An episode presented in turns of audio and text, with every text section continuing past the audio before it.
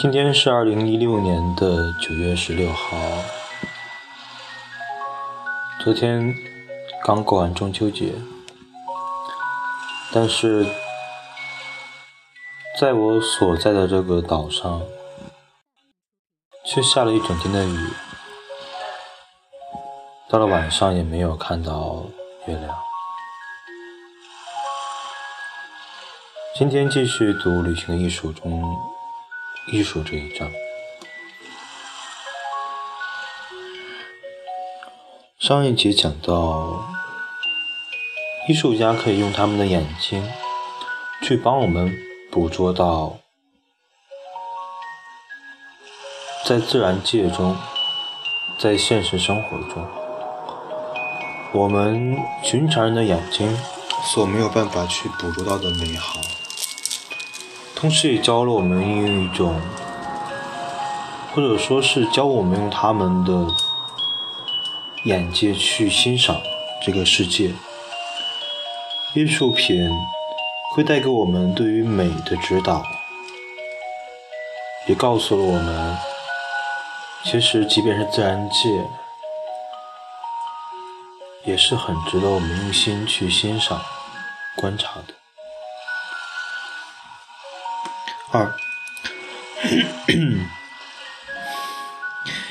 文森特·梵高在1888年的二月底来到普罗旺斯。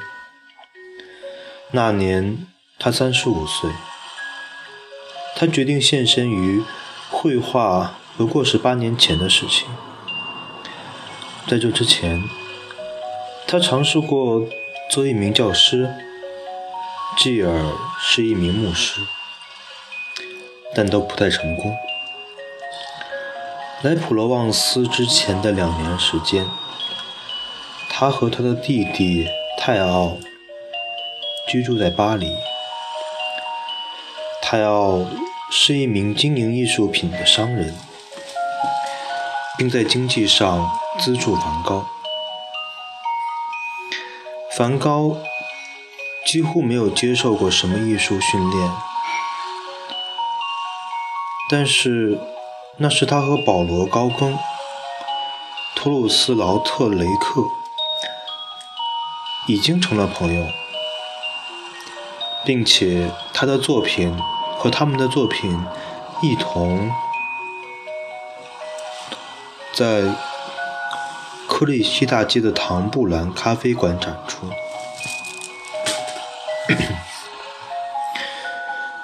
梵高回忆起他坐了十六个小时的火车来到普罗旺斯的感觉。我依然清晰地记得那年冬天，当我从伦敦到阿尔勒旅行时有多么兴奋。阿尔勒是普罗旺斯地区最繁华的小镇，也是橄榄油贸易和铁路工程的中心。梵高到了之后。带着他的旅行包，他的背包行走在雪地里。那天很不寻常，积雪厚达十英寸。前往距离小镇北面的防御墙不远的卡雷旅馆。尽管天气寒冷，房间很小，梵高依然因为他的此次南行而兴高采烈。他告诉他妹妹说：“我相信在这里的生活有很多地方会让人满意些。”梵高在阿尔勒一直待到了1889年的五月，在十五个月的时间里，他创作出了大约二百幅油画、一百幅素描，还写了两百封信。这大概称得上他最多产的时期了。来到阿尔勒后，最早的作品展示了覆盖在雪下的阿尔勒镇，天空是清澈的蓝，大地呈现冰冻的桃红。梵高到达小镇的五个星期后，春天来了。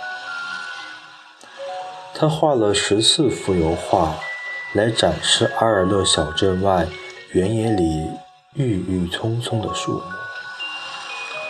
木。五月初，他画了阿尔勒伯克运河上格朗诺瓦吊桥。该吊桥位于阿尔勒镇的南面。五月底，他创作了一些风景画，主题是向着阿尔卑斯山丘的拉克罗平原和蒙特梅杰荒废的修道院。梵高也曾试着从反方向来描绘这个景色，也就是登上修道院旁的斜坡，俯瞰阿尔勒。六月中旬，他的注意力已经转向一个新的对象——丰收的景象。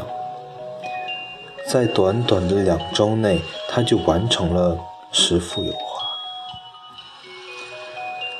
他以惊人的速度工作着，就像他所说的：“快点儿快点儿再快点儿。”就好像一个收割者在日的在炙热的阳光下沉默着，全部的注意力只在于他的收获。我甚至中午都在工作，在耀眼的阳光下，就像一只蝉一样享受中午时光。我的上帝！如果我在二十五岁的时候就知道这个小镇，而不是三十五岁才来到这里，那该多好！后来，在向弟弟解释自己为什么要从巴黎搬到阿尔勒的原因时，梵高说了两点原因：因为他想画南方。因为他想通过自己的作品使别人看到南方，虽然他不确定自己是否有这种力量，但他从未动摇过，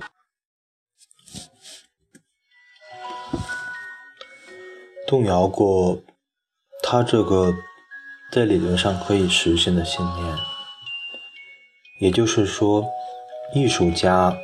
能够画出世界的一部分，并且最终使其他人的眼界因之而打开。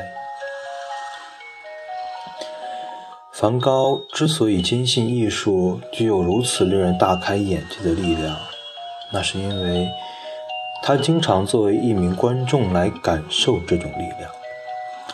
从他的祖国荷兰移居到法国以来。梵高发现文学也有这种特别的力量。他读过巴尔扎克、福楼拜、左拉和莫泊桑的作品，并且非常感谢他们为他打开了眼界，去了解法国社会和民众心理的动态。包法利夫人向他展现了当地中产阶级的生活。高老头让他了解身处巴黎、身无分文却野心勃勃的学生们。他在身处的社会里，大体辨认出了从这些角色、从这些作品中读到的角色。绘画作品也以相似的方式打开了梵高的视野。梵高不住地称赞其他画家，说自己透过他们的作品看到了某些颜色和氛围，比如维拉斯开兹让他认识到了灰色的世界。维拉斯开兹的多幅油画是以简朴的伊比利亚家具为题材，在那里墙。是由砖块或是一种颜色阴暗的灰泥砌成的。到中午的时候，百叶窗被放下来，用于阻止热气进入屋内。这个时候主导色彩就是幽暗的灰色。有时百叶窗并没有完全关紧，或是有一部分脱落，会射进明亮的黄色光线。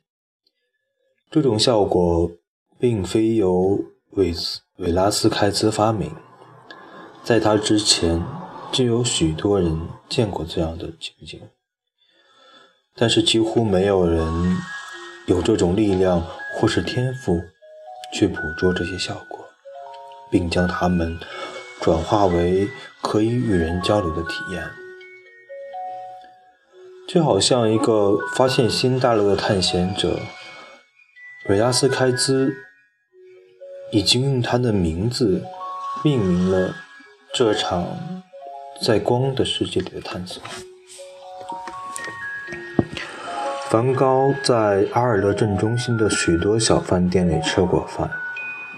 这些小饭店的墙通常是阴暗的，百叶窗紧闭，而屋外却是阳光灿烂。有一次午餐时间，他写信给他弟弟，说他偶然发现某些完全维拉斯开兹式的方东西。我所在的这间饭馆非常奇怪，它全部是灰色的。一种韦拉斯开兹式的灰色，就像在《纺纱的女人》中的一样，甚至连韦拉斯开兹的画作中那一条条从百叶窗缝隙透入的细细的亮光都不缺。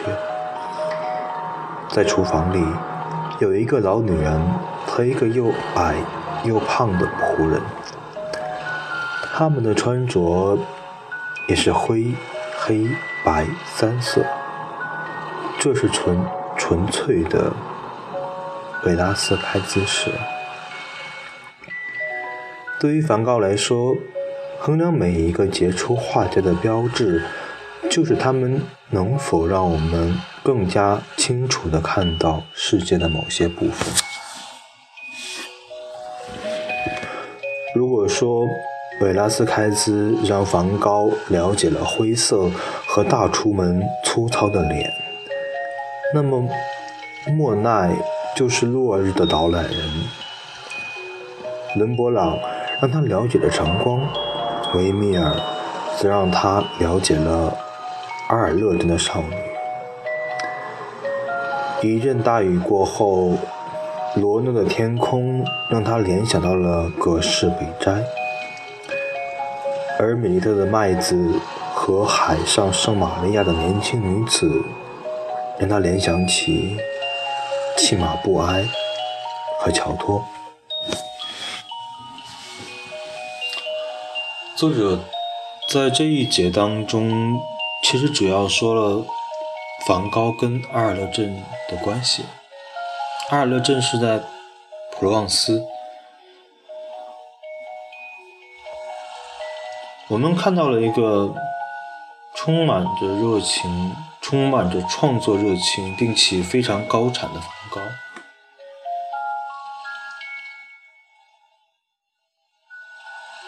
这个其实与我们听说的大多的偏执而疯狂的梵高可能会是不太一样的形象。我想，这个阶段应该是。他应该状态很好的一个阶段。然后作者提到了艺术家所起到的作用。他想画南方，他想让别人通过他的画去看到这个世界的美，而他去欣赏别人作品的标准，也是看那个人是否可以让他。对这个世界的美有一种新的认识。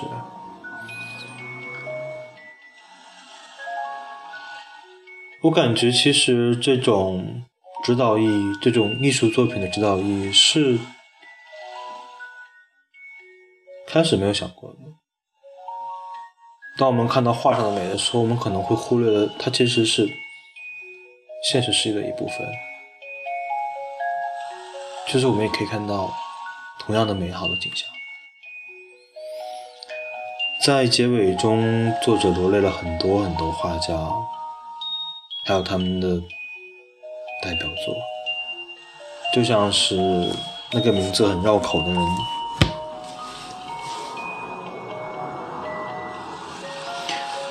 ——韦斯韦拉斯开兹。就是这些画家的画作，让他去感受到了原本平凡世界中不一样的美的景象。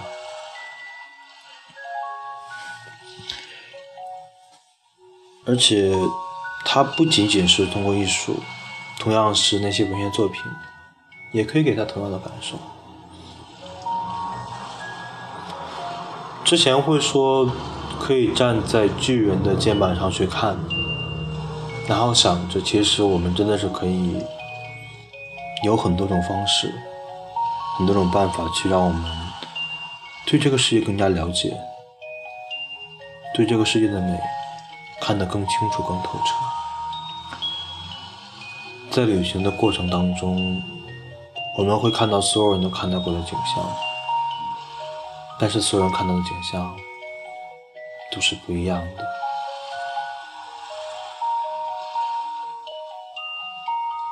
要相信自己会看到那个独一无二的风景，也要记住那一份独一无二的风景给自己的感受。然后，谢谢收听。